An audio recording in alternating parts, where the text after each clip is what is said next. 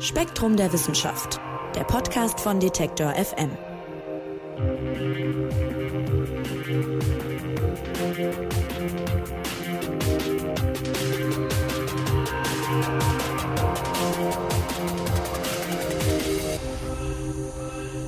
Hallo und herzlich willkommen zum Spektrum Podcast von Detektor FM.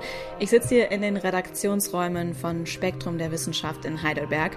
Und falls Sie jetzt verwirrt sind und denken, Moment, normalerweise moderiert das doch Marc Zimmer, dann liegen Sie völlig richtig. Marc ist heute leider verhindert, deswegen bin ich nach Heidelberg gefahren. Mein Name ist Anja Bolle. Sonst bleibt aber alles beim Alten. Wir sprechen über drei spannende Themen aus dem aktuellen Heft Spektrum der Wissenschaft. Das gibt's jetzt überall im Zeitschriftenhandel zu kaufen oder auch online auf spektrum.de. Und thematisch geht's heute um Hirnimplantate. Das ist das letzte Thema der Serie Das menschliche Gehirn. Solche Implantate sind zum Teil schon sehr ausgereift, zum Teil aber noch im Entwicklungsstadium. Wir sprechen über die Dinge, die diese Implantate bei uns im Gehirn verändern können. Außerdem gehen wir, zumindest gedanklich, in eine Höhle und sprechen über die Höhlenmalerei, die Forschende dort gefunden haben. Als erstes widmen wir uns aber dem Titelthema. Da geht es um grüne Gentechnik. Grüne Gentechnik, das hat nichts mit einem Bio-Label zu tun, wie man es vielleicht aus dem Supermarkt oder aus der Drogerie kennt. Es geht hier wirklich ums Grüne, nämlich um Pflanzen und wie die heute genetisch verändert werden. Bei mir ist jetzt Frank Schubert, Spektrum-Redakteur und Biophysiker. Hallo Frank. Hallo Anja. Überschrift von eurem Leitartikel ist die neue grüne Revolution. Gentechnik an sich ist jetzt aber nicht mehr ganz so neu, gibt schon seit circa 40 Jahren. Was ist da jetzt neu dran? Naja, neu in der grünen Gentechnik sind insbesondere die äh, Verfahren des Genomeditings, ähm, also zum Beispiel CRISPR-Cas ähm, oder auch die ähm, oligonukleotidgerichtete Mutagenese. Also das sind Verfahren, mit denen man sehr wenige Nukleotide, also sehr wenige DNA-Bausteine sozusagen zielgerichtet äh, verändern kann in der DNA. Und das unterscheidet sie von früheren Verfahren der Gentechnik, wo eben ganze Gene, ähm, oft artfremde Gene übertragen wurden. Wie kann man denn mit äh, CRISPR-Cas beim Genomediting jetzt eine Pflanze gezielt verändern?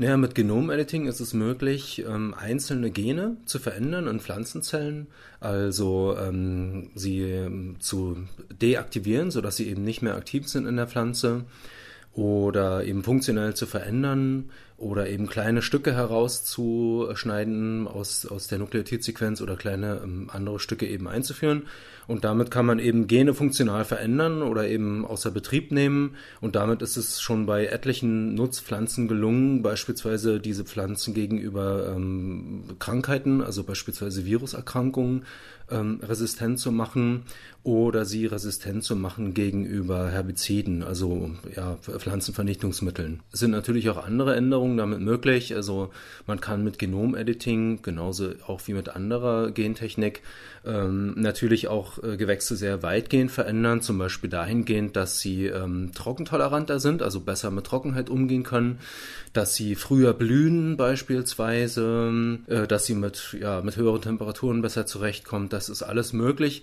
ähm, aber diese Merkmale, also beispielsweise die Trockentoleranz, ist ziemlich schwierig zu verändern, weil daran eben viele äh, verschiedene Faktoren mitwirken. Da ist es also nicht damit getan, in der Regel, dass man ein einzelnes Gen verändert, sondern das ist einfach komplizierter. Können dann gezielt veränderte Pflanzen trotzdem eine Lösung sein, wenn sich im Zuge der Klimakrise zum Beispiel die Bedingungen in Anbaugebieten verändern? Oder ist das äh, eine zu rosig gemalte Zukunft?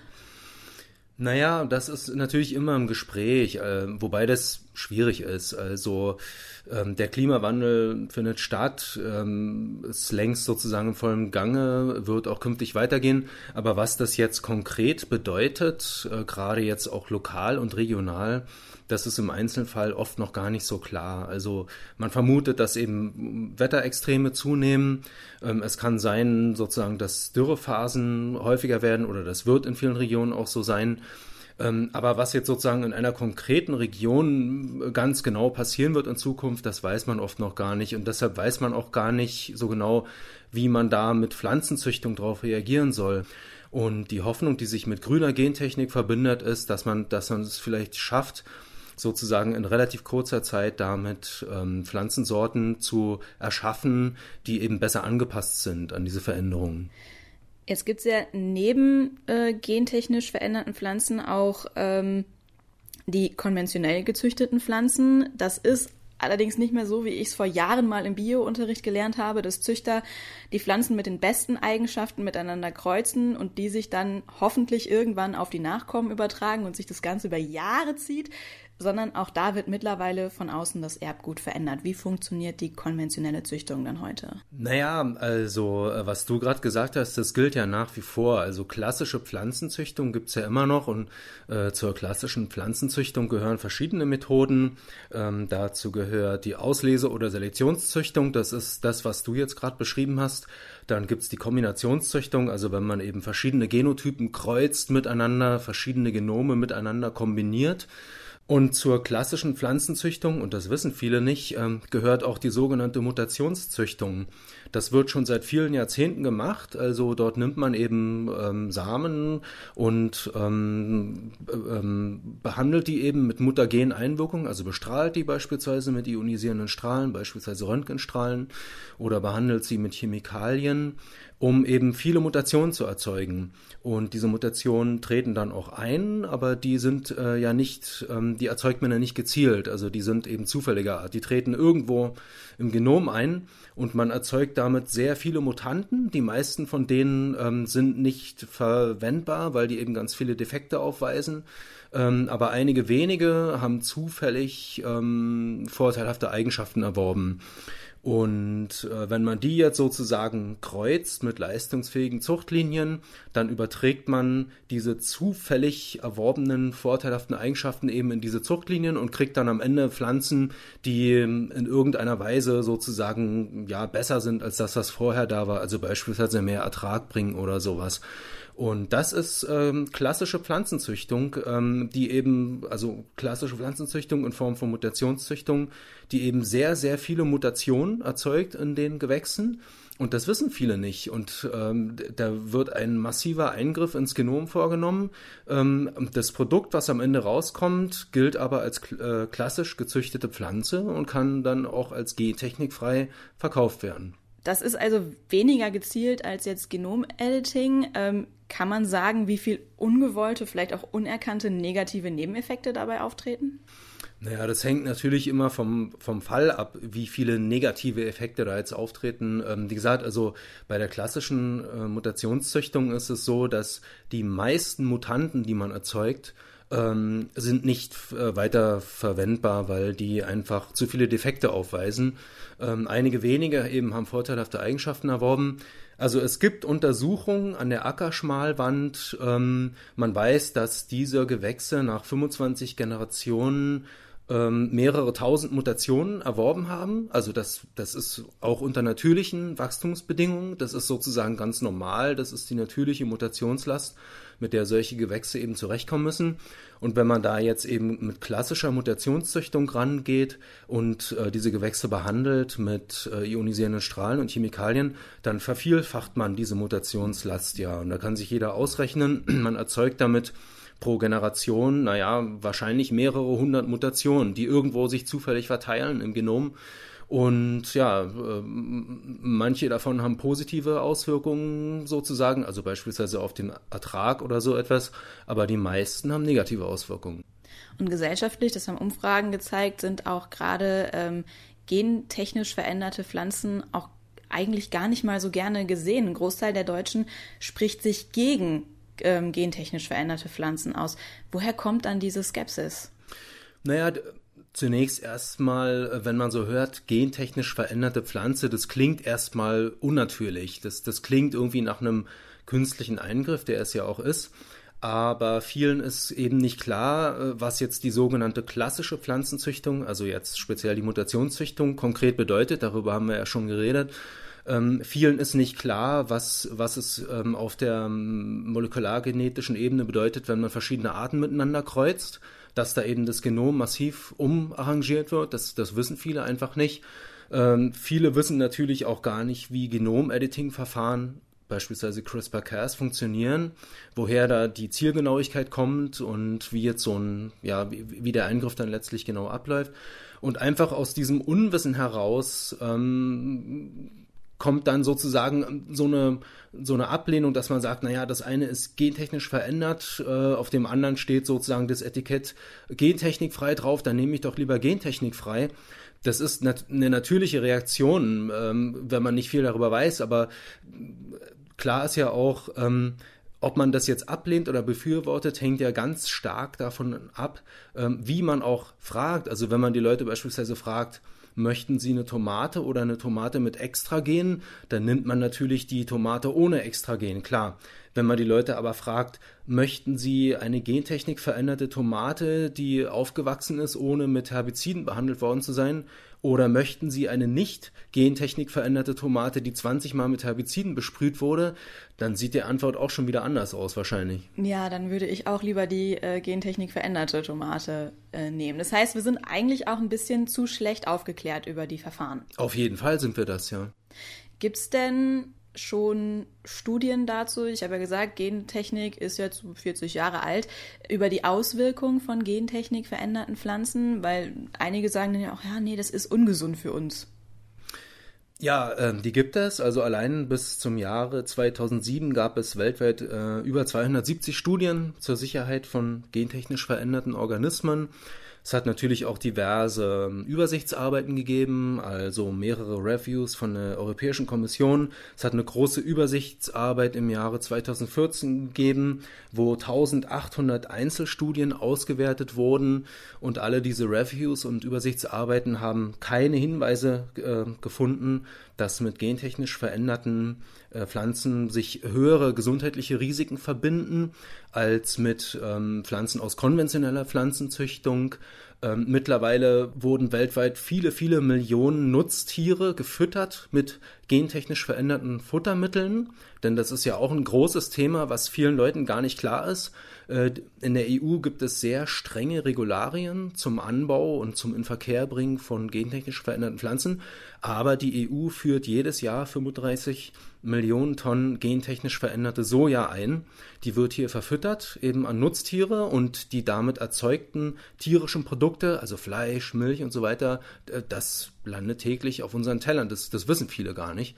Ähm, also es wurden sozusagen schon seit vielen Jahren weltweit viele Millionen Nutztiere auch ähm, gefüttert mit gentechnisch veränderten Futtermitteln.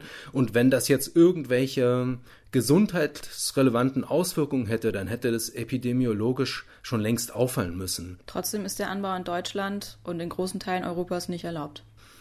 Naja, in, also speziell in der EU gibt es eben große Vorbehalte, große Skepsis gegenüber gentechnisch, gentechnisch veränderten Pflanzen. Wir hatten ja gerade ähm, 2018 das ähm, viel beachtete Urteil des Europäischen Gerichtshofs. Der hat ja geurteilt, dass ähm, neue Gentechnikverfahren, also insbesondere äh, Genom-Editing war jetzt hier gemeint, dass das genauso reguliert werden soll wie eben andere ähm, Gentechnikverfahren. Ähm, während die klassische Mutationszüchtung, also ionisierende Strahlen und mutagene Chemikalien, die eben sozusagen viel größere Eingriffe vornehmen ins Erbgut, die äh, sind nicht so reguliert und die gelten sozusagen als sicher nach Auffassung des Europäischen Gerichtshofs. Das ist ein Urteil, was eben ja sehr, also zumindest sehr verwundert unter Wissenschaftlern äh, großteils sehr verwundert zur Kenntnis genommen wurde. Und inhaltlich ist es auch tatsächlich ein bisschen merkwürdig. Ähm, ja, aber das ist so ein bisschen ein Spezifikum der EU. Also in anderen Teilen der Welt, äh, insbesondere in Amerika, ähm, gibt es längst nicht so strenge Regularien, ähm, was insbesondere die neuen Verfahren wie Genom-Editing anbelangt. Mit Blick aber auch auf die EU zieht der Artikel ein ziemlich pessimistisches ähm, Fazit, dass eben gentechnisch veränderte Pflanzen in näherer Zukunft auch wohl erstmal nicht zugelassen werden in der EU. Was bedeutet das denn für die Entwicklung und die Forschung in der Pflanzengenetik? Naja, das ist natürlich eine schwierige Frage, die kann ich jetzt auch nicht beantworten, ähm, aber die Forscher, die bei uns ähm, schreiben äh, als, als Autoren, beklagen sich darüber oder monieren, dass ähm, die ähm, strenge Regulation in der EU doch ein ziemlich starker Erschwernis ist für ihre Arbeit. Also es ist zwar nicht verboten, gentechnisch veränderte Pflanzen beispielsweise in Freilandexperimenten äh, zu testen, aber der, der, der regulatorische Aufwand, der sich damit verbindet, ist eben so hoch nach Aussage unserer Autoren, ähm, dass er de facto einem Verbot gleichkommt. Also das sozusagen, da sieht sich die Forschung hier in der EU offenbar vor großen Hindernissen und in anderen Teilen der Welt, also Amerika beispielsweise, Australien und China, ist das eben anders. Da, ist, äh, da gibt es sehr viel weniger äh, Regulation in der Hinsicht. Was in jedem Fall, glaube ich, Not tut, also das, das kann man, glaube ich, äh, unbedingt sagen, ist äh, mehr Aufklärung und mehr Wissen dazu. Vielen Dank, Frank, für deine Erklärungen. Gerne. Damit wir auch mal ein bisschen mehr verstehen, was denn dahinter steckt. Im Spektrum-Artikel wird das ganze Thema noch mit spannenden Zahlen und auch Beispielen, wie denn Pflanzen schon verändert worden sind, äh, untermauert. Und es gibt auch eine Gegenüberstellung pro Contra in einem Streitgespräch zwischen Detlef Weigel, Professor am Max-Planck-Institut für Entwicklungsbiologie. Er ist für die grüne Gentechnik und Christoph Potthoff, Biologe beim Genethischen Netzwerk, der auf der Kontraseite steht. Und gleich besuchen wir eine Höhle in Australien und sprechen über die Höhlenmalerei dort.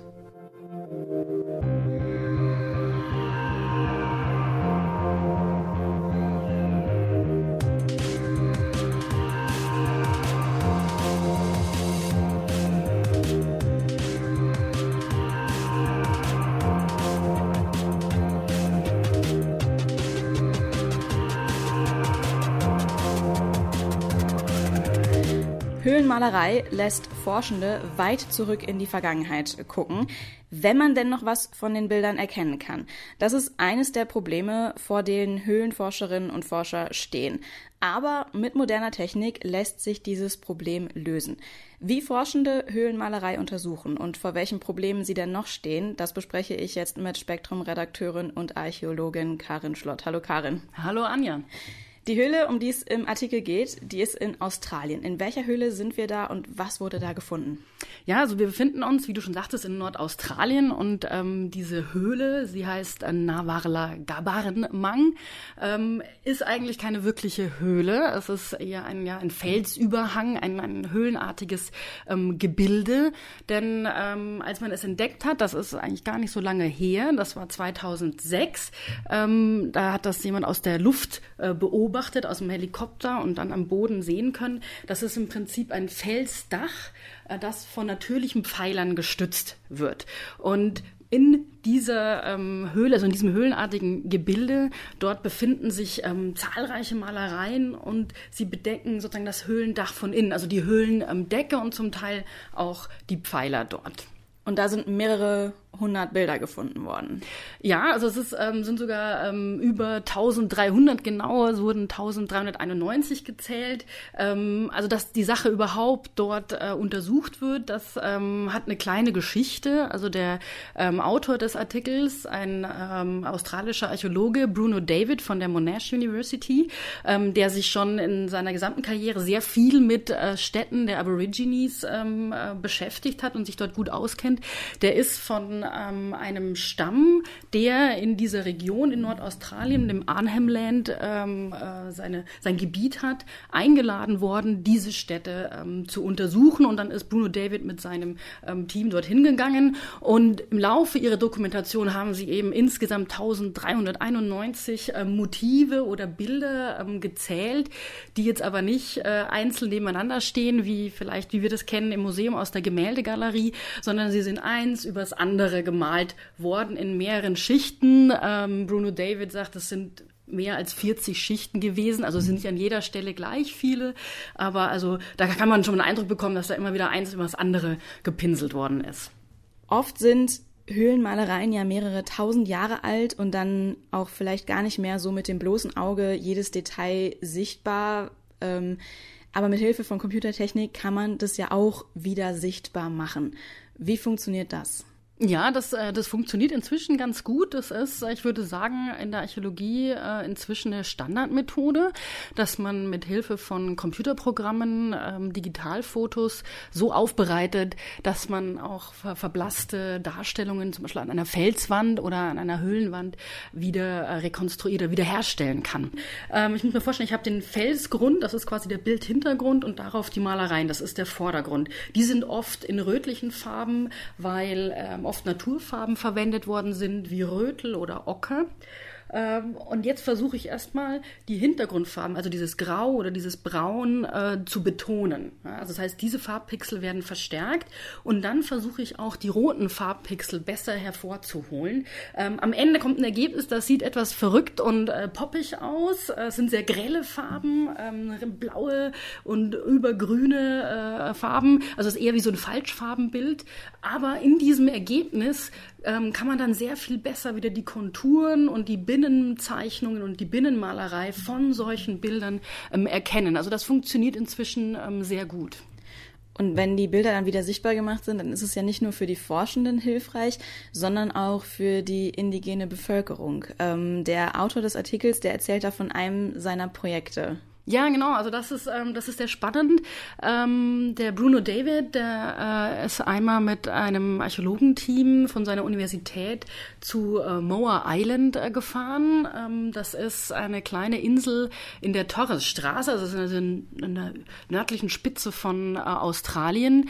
Ähm, sie sollten auf der Insel äh, die Städten ausfindig machen, die sozusagen die Vorfahren der ähm, indigenen Gemeinschaft besucht haben und ähm, das äh, haben sie sich natürlich auch erstmal ein bisschen was zeigen lassen und erklären lassen. Sie sind zu einem ähm, Ort ähm, hingegangen, wo sich auch äh, ein, eine, zwei Quellen befinden, ein Steinhaufen in der Nähe, auch ein großer, ungewöhnlicher Granitbrocken. Und sie haben soweit nur erfahren, dass an dieser Stelle vor ähm, über 150 Jahren jemand verstorben sei, also ein Mann, offenbar von Kopfjägern gejagt von der Nachbarinsel. Und er selbst hat nicht überlebt, aber er hat seinen Sohn noch überzeugen können, auf der nächstgelegenen eigenen Baum zu klettern und hat sich dort gerettet. Also diese Geschichte ist in dieser Gemeinschaft der Muagal noch äh, bekannt.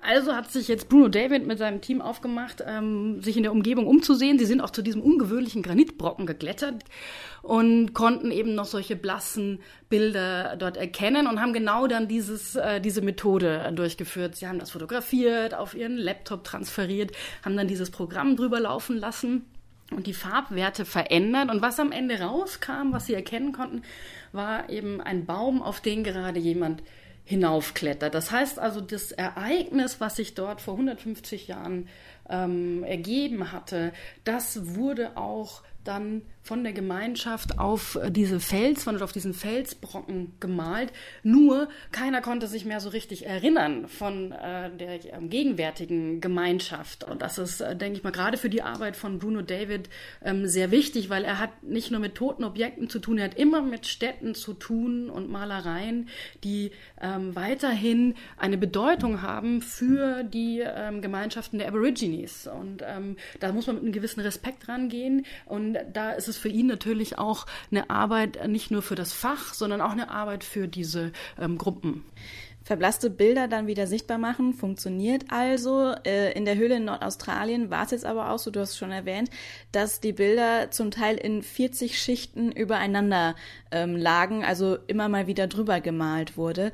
Wie dröselt man sowas wieder auseinander? Ja, da ist, ähm, da kommt einem äh, auch der Computer zu Pass.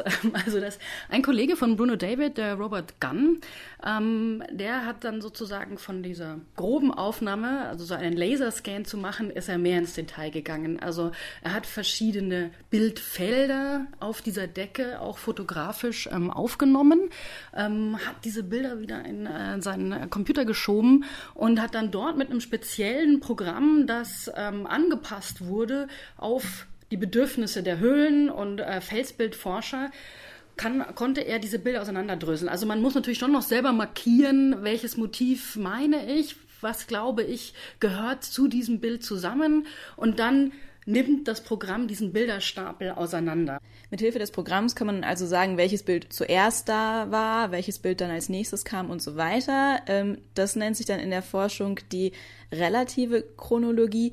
Wie alt diese Bilder sind, äh, das weiß man dann aber auch noch nicht. Das lässt sich aber auch rausfinden. Zum Beispiel mit radioaktiven Isotopen.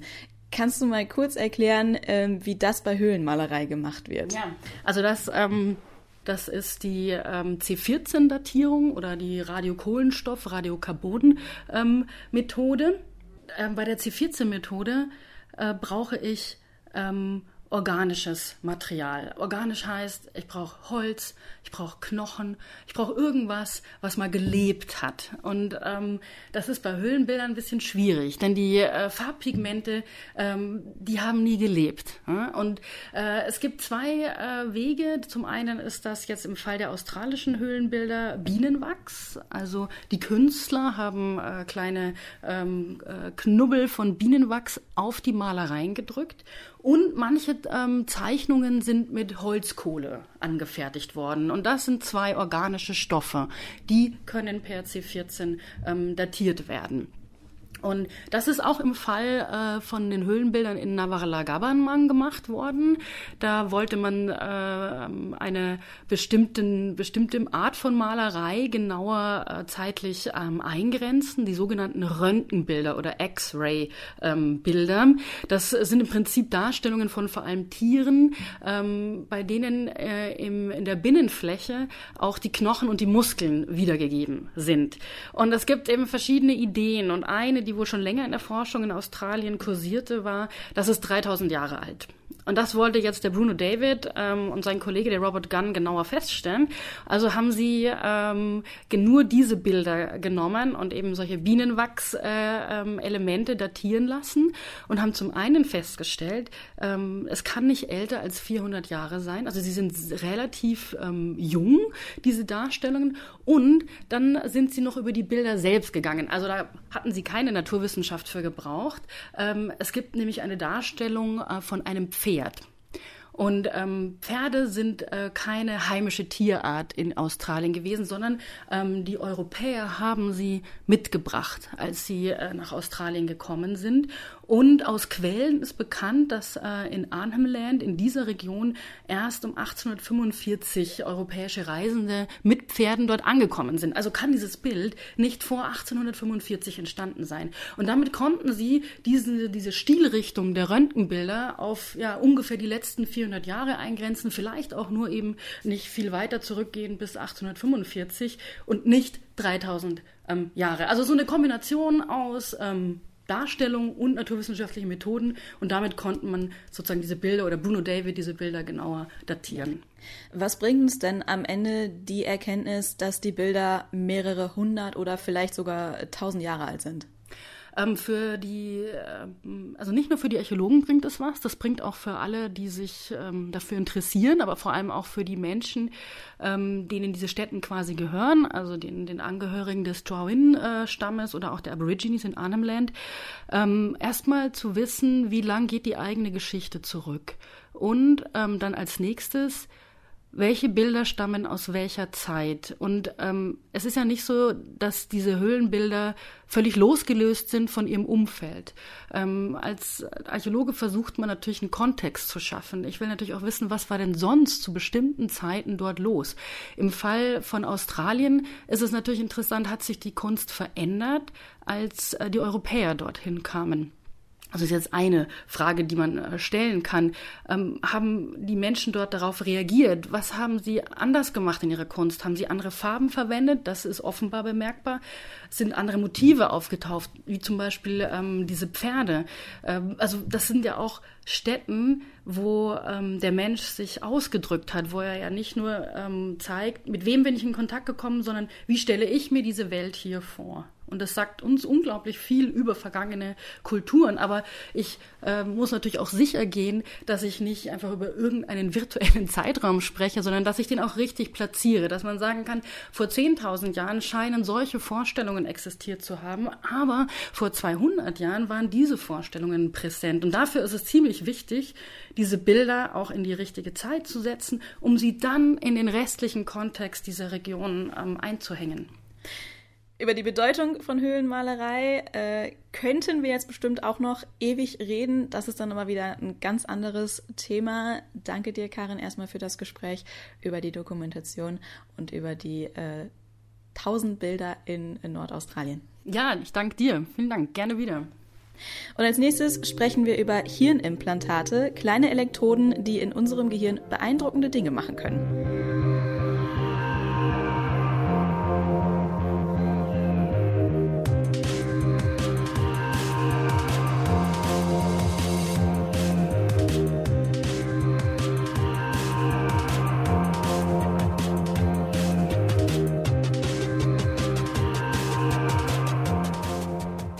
1 und Teil 2 zur Serie Das menschliche Gehirn gab es in den letzten beiden Ausgaben von Spektrum der Wissenschaft.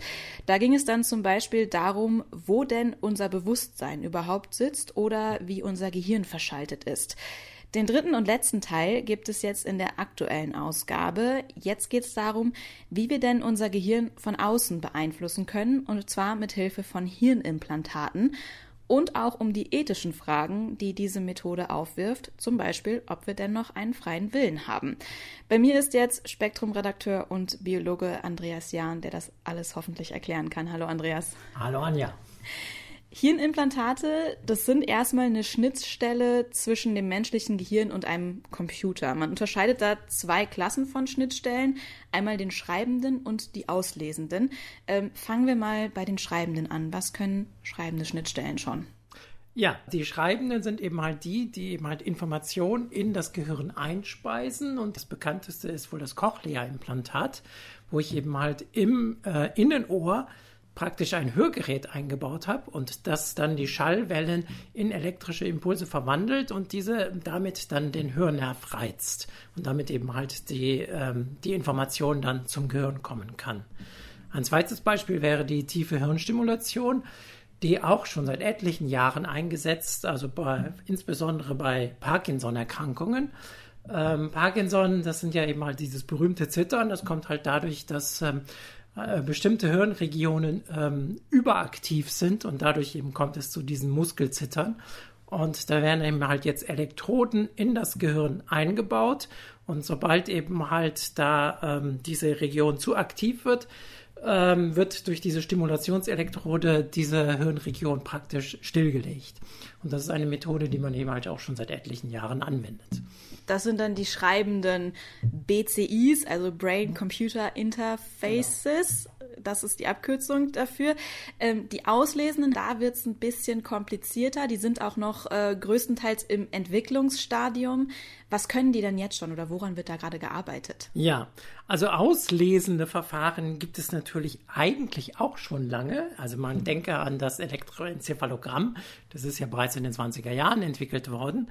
Nur ist das natürlich ein sehr grobes Verfahren. Da werden ja Elektroden auf die Kopfhaut gelegt und damit eben halt die Hirnströme analysiert. Etwas äh, moderner ist die funktionelle Magnetresonanztomographie, was allerdings ein indirektes Verfahren ist, ähm, was eben halt über Durchblutung des Gehirns Rückschlüsse lässt, welche Hirnregionen aktiv sind.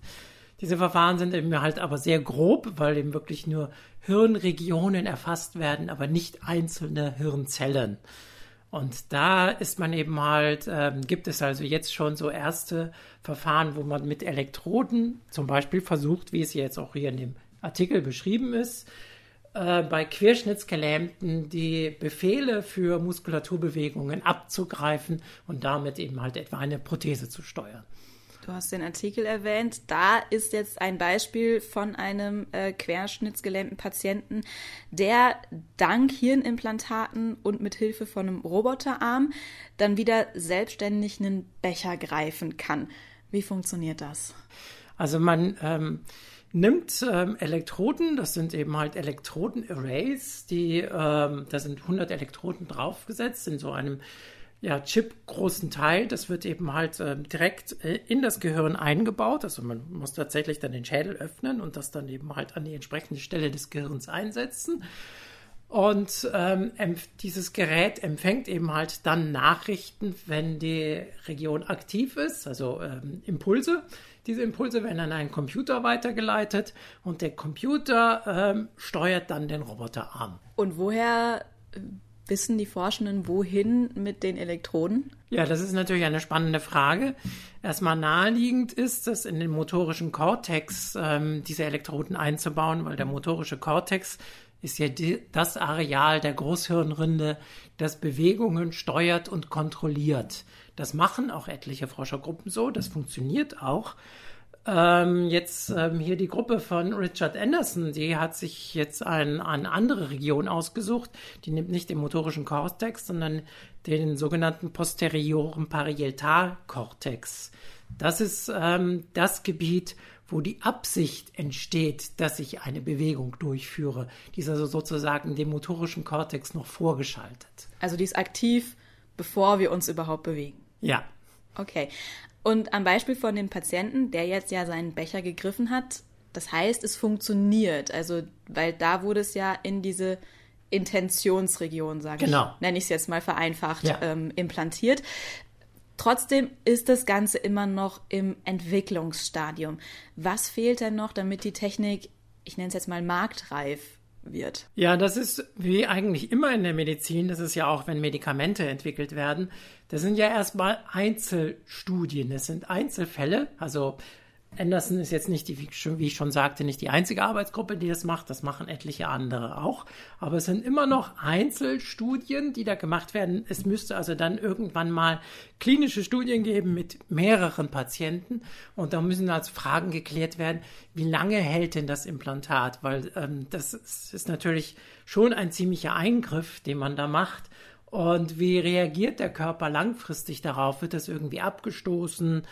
Oder was zum Beispiel auch unklar ist, das Gehirn ist ja eine lebende Materie, das wird durchblutet, damit bewegt es sich auch. Diese Elektroden, wenn das eben halt dann ähm, sich versetzt werden, dann stimmt wieder alles nicht. Dann muss der Computer das neu lernen. Und das ist also alles nicht so ganz einfach. Also da fehlt noch einiges auch in der Feinjustierung. Genau. Die Hirnimplantate, du hast schon gesagt, die sind direkt in unserem Denkorgan. Unser Gehirn ähm, wird dann von einem Computer beeinflusst. Da geht es dann auch um die Neuroethik. Neuroethiker, die sind äh, allerdings nicht jetzt per se gegen Hirnimplantate, sondern die fordern, dass sie ethisch vertretbar sind. Was bedeutet das konkret?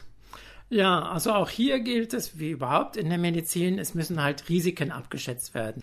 Es betrifft hier ein zentrales Organ des Menschen, also wo eben halt unser, unser Ich, unsere Persönlichkeit ähm, entsteht.